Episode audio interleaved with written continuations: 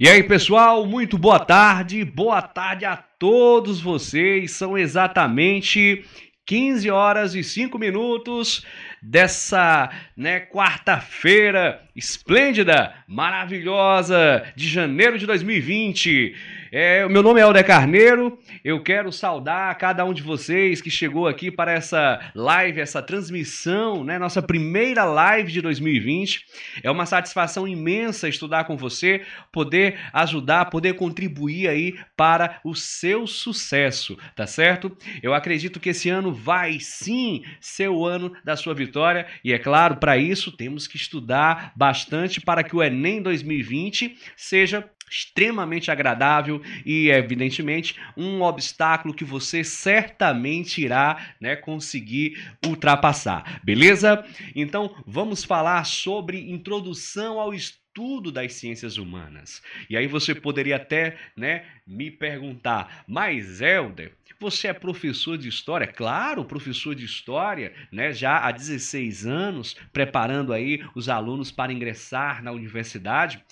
E evidentemente que a história, ela faz parte das ciências humanas. Então, por isso que eu decidi intitular essa aula de introdução não necessariamente à história, mas introdução às ciências humanas, tá certo? E o que de fato são as ciências humanas? Qual o objetivo dessa ciência? Bom, é importante que você saiba, caro estudante, que as ciências humanas ela é aquela ciência que estuda o ser humano na sua totalidade. Ela estuda o ser humano em seus mais diversos aspectos. Ela estuda o ser humano no seu aspecto político, no seu aspecto social, no seu aspecto cultural, no seu aspecto psicológico. Olha só, não é à toa que várias outras ciências fazem parte das ciências humanas. A história, ela é uma dessas essas ciências que fazem parte aí das ciências humanas, juntamente com a filosofia, juntamente com a sociologia e é claro, para o nosso ENEM, filosofia, sociologia e história, pessoal, são aquelas ciências que serão essenciais na prova que você irá fazer aí no final de 2020. Por exemplo, quando a gente fala de filosofia, olha só, quando a gente fala de filosofia, a gente sabe que essa ciência ela busca construir né, aqueles, aqueles questionamentos sobre a relação do homem com conhecimento. E isso tem até né, uma área específica da filosofia que estuda o conhecimento, que é o que nós chamamos de epistemologia, pessoal. A filosofia também ela problematiza questões que são essenciais ao homem, questões que estão além desse mundo material, e para isso também existe uma área, né, da um campo da filosofia que estuda isso, que é a metafísica. Além do mais, a filosofia também estuda questões relacionadas à moral, ao respeito do comportamento correto, que no caso é a ética, tá certo? Então vejam que a filosofia, ela estuda o homem em diversas categorias, em diversas facetas humanas, tá certo? Bom, outra ciência que você também tem que se preparar, tem que estudar para fazer uma boa prova de Enem 2020 é a sociologia. E a sociologia, evidentemente, você sabe que é uma ciência bastante recente, é uma ciência nova, pessoal. A sociologia, enquanto ciência, ela nasceu na Europa do século XIX, né? E a ideia dela era justamente compreender as transformações sociais que o homem do século XIX estava vivendo naquela época onde a a indústria estava cada vez mais tomando conta da sociedade. Então, ou seja, era justamente entender essas transformações em uma sociedade industrial, ok?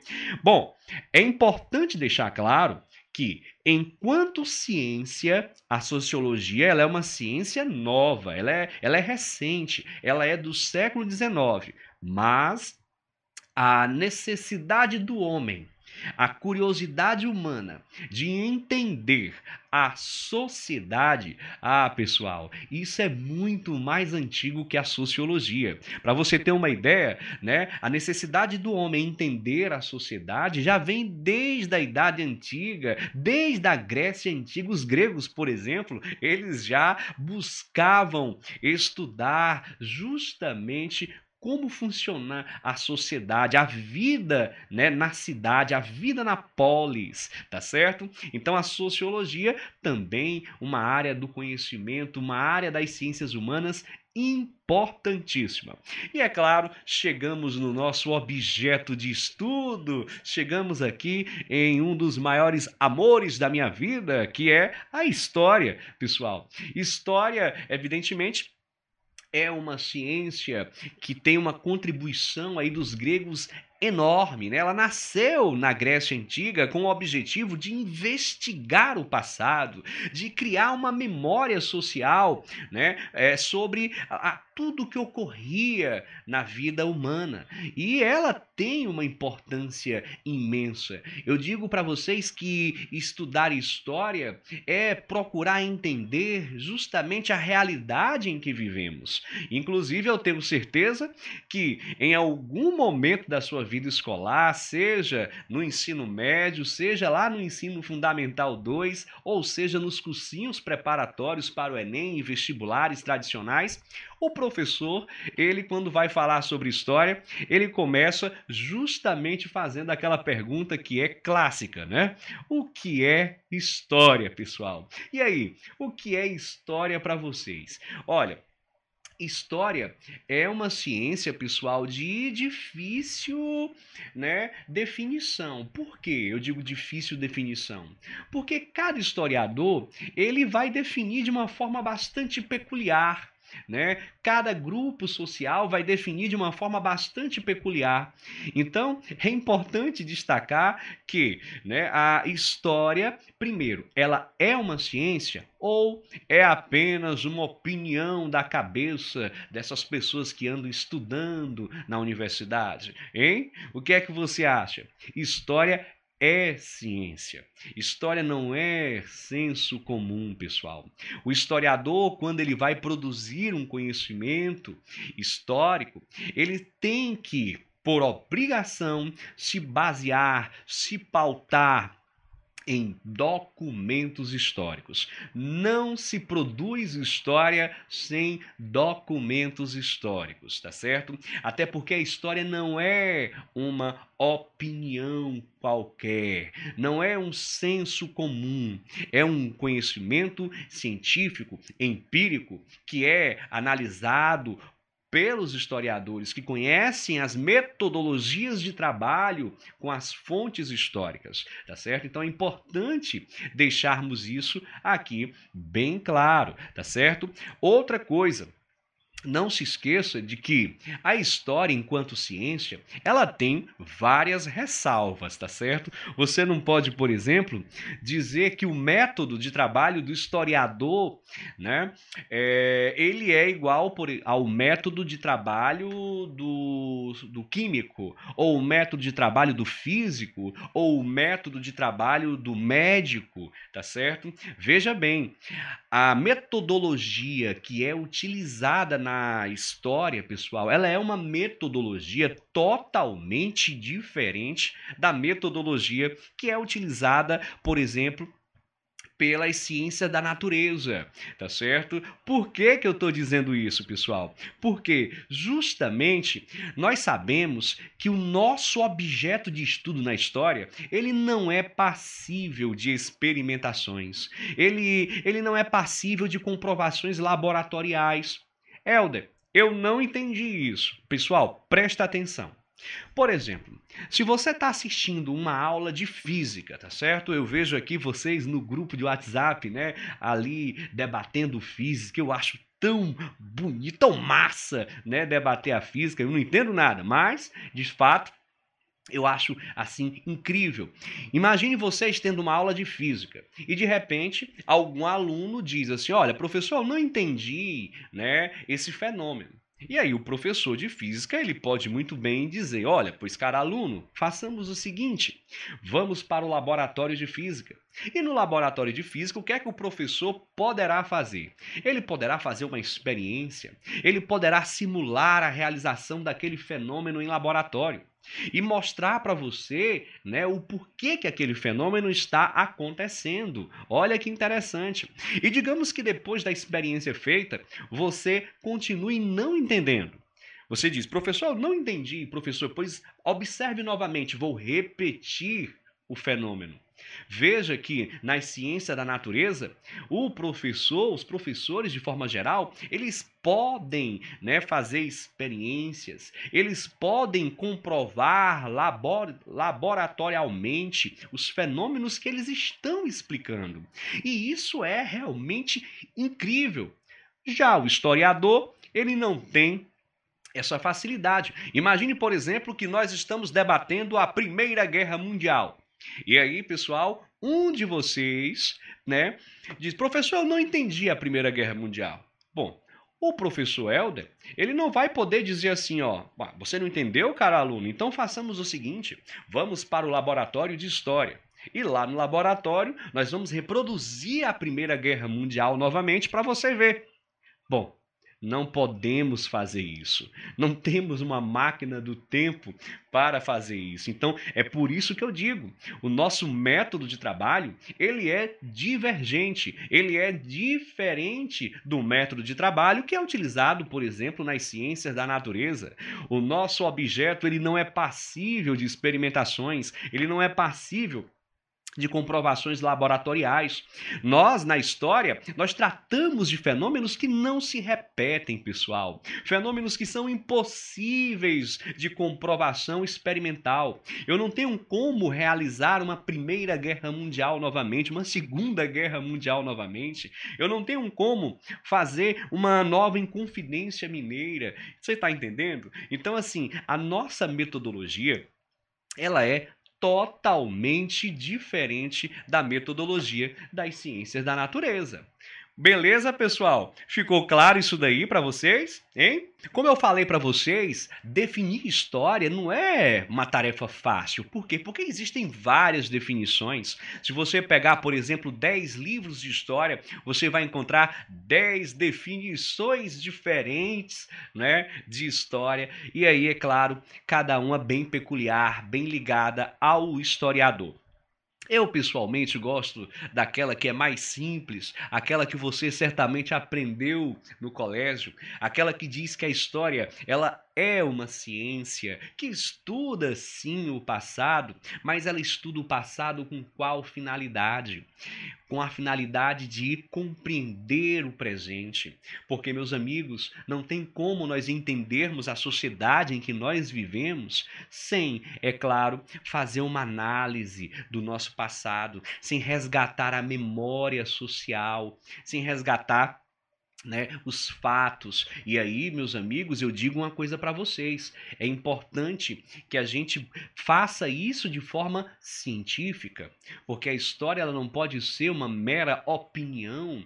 História ela tem que seguir critérios rigorosos de produção do conhecimento histórico para que ela seja válida, para que ela tenha credibilidade.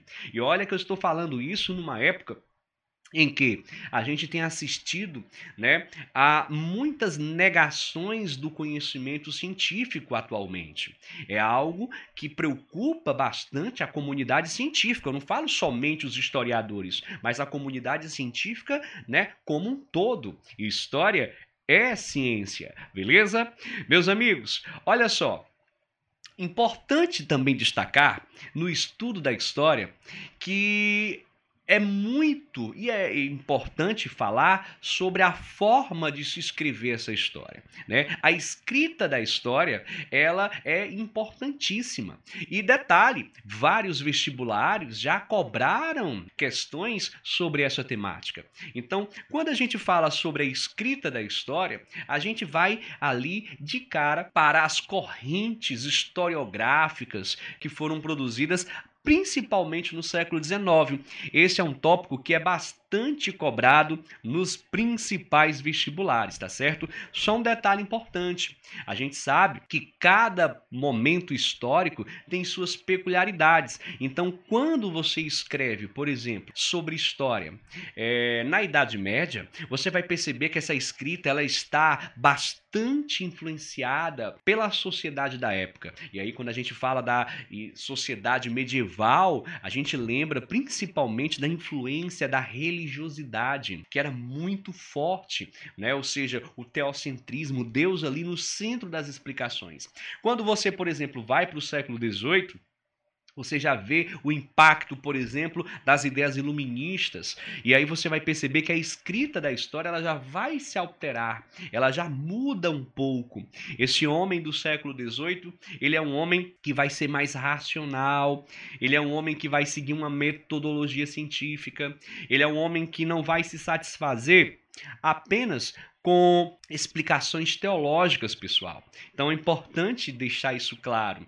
E se você vem, por exemplo, para o século XXI, os historiadores de hoje também têm uma forma bem peculiar de escrever, de produzir a história. A gente vai agora revisar as principais correntes historiográficas do século XIX.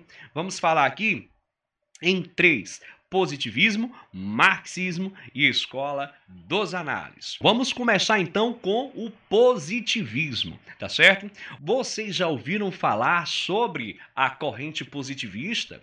Você já ouviu falar em história positivista? Será que você já ouviu o termo história tradicional? Para você entender o que é história tradicional, o que é história positivista, vamos falar um pouquinho nessa doutrina, né? essa doutrina que surgiu no século XIX. Vamos falar um pouquinho do positivismo. O positivismo foi uma doutrina filosófica que buscou utilizar a metodologia das ciências naturais no estudo das ciências humanas. Ela vai surgir na Europa, viu, pessoal, com um rapazinho chamado Augusto Comte, tá certo? Você já deve ter ouvido falar muito nele nas aulas de sociologia. O Comte, ele de certa forma, ele dizia que o positivismo ele possibilitaria uma maior compreensão da sociedade. Olha só, o positivismo ele vai, pessoal, se manifestar em vários campos das ciências humanas. Na história também temos a forte influência do positivismo, tá certo? Inclusive, é importante destacar que o Comte ele chamava o positivismo de a física social, porque ele acreditava que utilizando o rigoroso método das ciências naturais, era possível explicar os fenômenos sociais. Olha só, né? Que ideia, tá certo? E olha que interessante.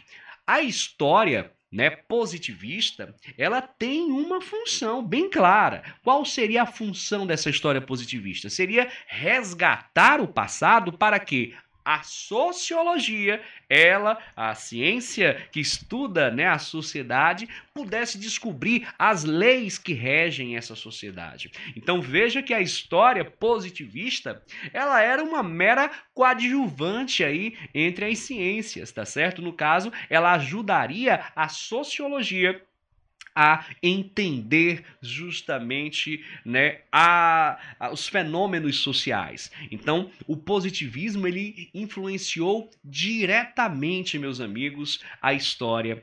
E não é à toa que ele vai produzir um método de trabalho que tem características que você deve conhecer. Por exemplo, Quais são essas características do positivismo na história?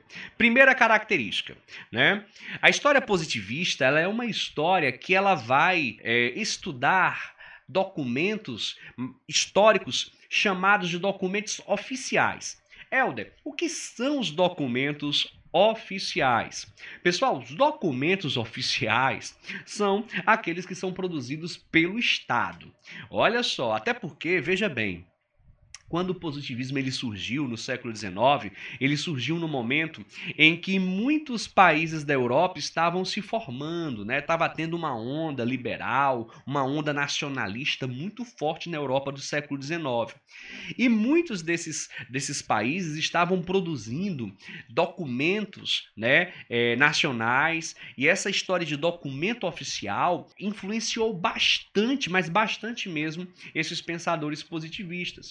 Então, fica já a primeira característica. A história positivista, ela utiliza documentos oficiais, apenas aqueles documentos considerados oficiais, beleza? Segunda característica, a história positivista, ela defende a ideia de que o historiador, ele é capaz de acessar os eventos tal qual eles ocorreram, tal qual eles aconteceram. Ou seja, o historiador positivista, ele acredita que ao contar um fato histórico, ele está contando do jeitinho que aquele fato histórico aconteceu. Olha que interessante. Aí eu te pergunto, e isso é possível mesmo? Como é que eu posso, por exemplo, falar descrever para você a Primeira Guerra do jeitinho que ela aconteceu se eu não estava participando da Primeira Guerra Mundial? Hein? E aí, o que é que você acha sobre isso? Hein? Pois, pois bem, o historiador positivista, ele acredita que é possível sim ao historiador resgatar esses fatos e contá-los da forma como eles ocorreram, sem mudar absolutamente nada. Outra característica pessoal é que o historiador positivista, ele é sempre neutro e ele é sempre imparcial, tá certo? Essa é uma outra característica do positivismo. Bom, e uma outra característica que eu poderia aqui enumerar é que a história positivista também ela é chamada de história tradicional, ou seja, aquela história que vai privilegiar nomes de heróis, grandes né, nomes, né, nomes de grandes governantes, grandes fatos históricos, grandes eventos. Então, essas são características, datas inclusive, tá certo? São características da história positivista, pessoal. Importante você entender essas características, porque isso poderá ser cobrado em algum vestibular que você venha fazer, ok? Agora vamos falar de uma outra tendência da historiografia a tendência marxista, né? uma tendência que é, encantou bastante muitos historiadores, mas que hoje, pessoal, é, não encanta tanto, tá certo? Inclusive, é, recentemente no Brasil houve aí a, o boato de que os professores eles são doutrinadores e que os historiadores estão ensinando marxismo na escola. Bom, pessoal, essa história ela não procede muito por quê? Porque a maioria dos historiadores do século XXI, eles não são mais marxistas. A grande maioria utiliza uma tendência chamada de da no, a nova história, tá certo? Que já é a tendência da escola dos análises. Então, a tendência marxista, ela não é, né, pode ser que um ou outro professor ainda siga essa tendência, mas, enfim, ela não é a predominante entre os historiadores, ok? Mas vamos entendê-la. Ela é uma tendência interessantíssima, né? E o nome marxismo, é claro, vem do pensador alemão Karl Marx, tá certo? E olha só, ela é uma tendência que surgiu no século XIX uma tendência que vai fazer uma forte crítica a, ao idealismo, até porque, como nós sabemos, o marxismo ele é materialista. Ele compreende que a matéria vem antes da ideia. Ele né, defende a ideia justamente de que os fatores materiais e econômicos são essenciais na construção do mundo social. Deixa eu explicar isso para você. Karl Marx ele vai defender a ideia de que a forma como nós pensamos ela é determinada justamente pela forma como nós vivemos materialmente. Em outras palavras, ele vai dar primazia aos fatores materiais e econômicos. Não é à toa que quando você está lendo um fragmento de texto e você percebe que ali se fala muito de economia, há uma chance altíssima daquele fragmento ele está defendendo, ele, ele está falando sobre ideia marxista, né? Alguma ideia marxista. Inclusive Karl Marx, é claro, pessoal, que eu estou aqui falando do marxismo em alguns minutos. O marxismo é uma concepção extremamente complexa e que exigiria, evidentemente, bem mais tempo. Não é nem de longe a minha intenção aqui esgotar o tema. Eu estou apenas falando da tendência historiográfica, né, marxista, onde o historiador, ao escrever a história, ele vai levar em consideração justamente os fatores da vida material daquela sociedade. Ou seja, através da forma como aquela sociedade ela viveu materialmente, o historiador ele pode fazer reflexões sobre características políticas, as características sociais, culturais, né, em virtude dessa produção material e econômica, tá certo? Karl Marx, ele de certa forma desenvolveu várias metodologias, inclusive tem uma que é o que nós chamamos de né, materialismo histórico. O materialismo histórico, gente, é aquele que periodiza a história humana de acordo com as características econômicas de cada sociedade.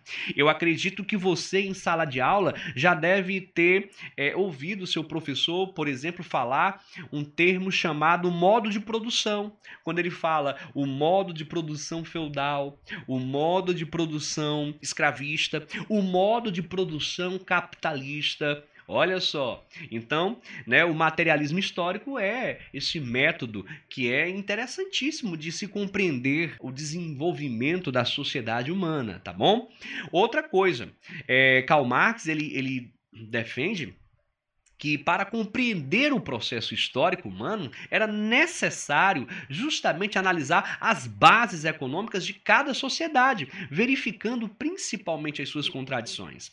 Ele também vai desenvolver que a ideia de que o homem desde que surgiu, ele sempre está numa luta constante, né? Ou seja, uma luta de classes. Sempre o senhor versus o escravo, o senhor versus o servo, o burguês versus o proletário.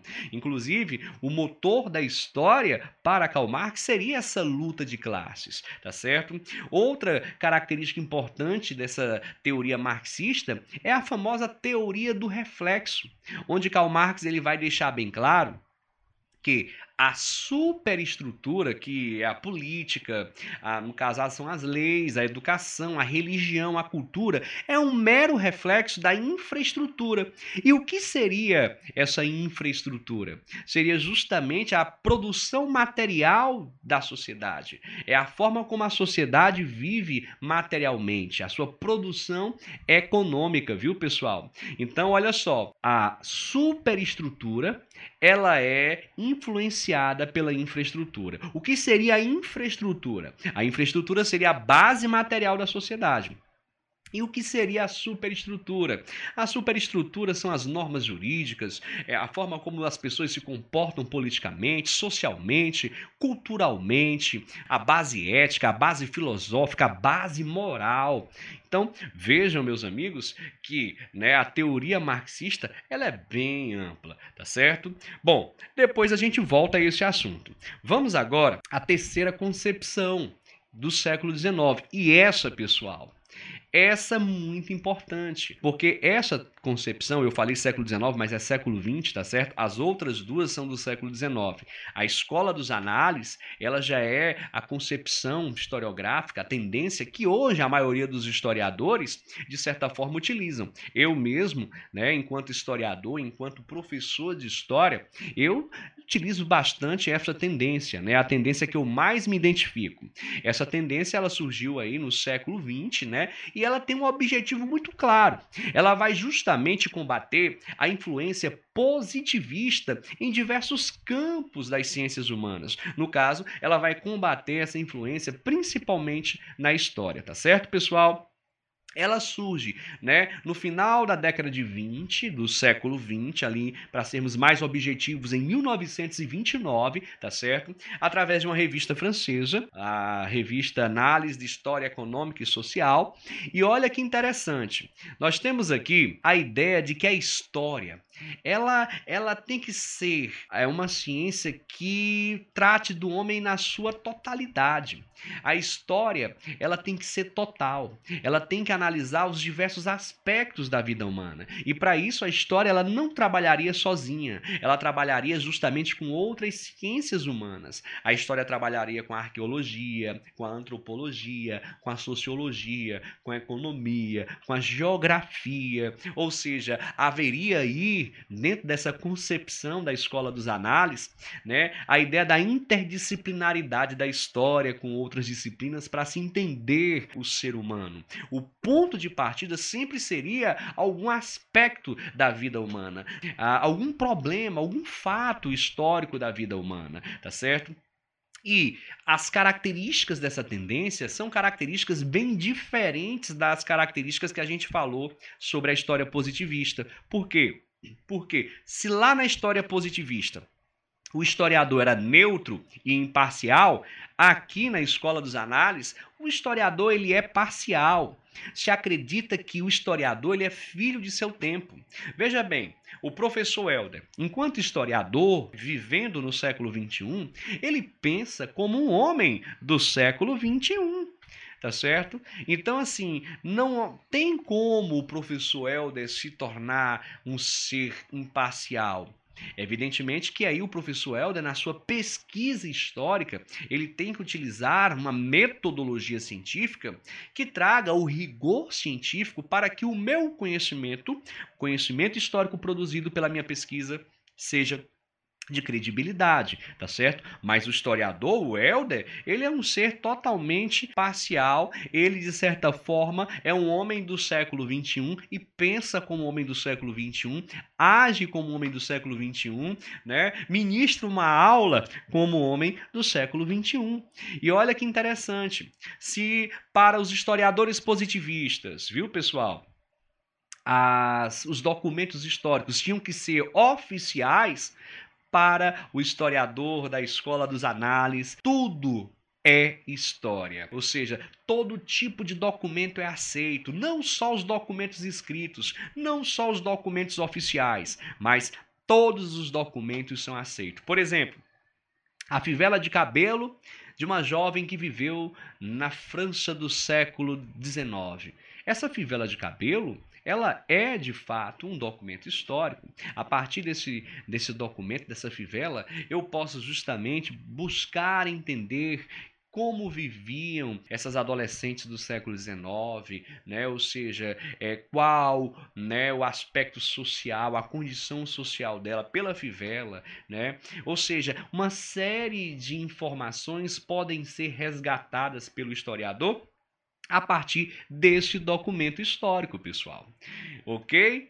Então, olha só. A gente falou aqui sobre conceitos importantes de ciências humanas, a gente falou aqui sobre as tendências da historiografia, a gente falou sobre o conceito de história, tá certo? A gente falou justamente sobre o que é história. Então, essas são informações importantes para você que vai fazer o Enem 2020. Tranquilo, meus queridos? Eu espero que vocês tenham gostado dessa revisão. Eu agradeço a sua audiência. Valeu, valeu mesmo, tá bom? Forte abraço, continue estudando. Até a nossa próxima aula. Tchau, tchau.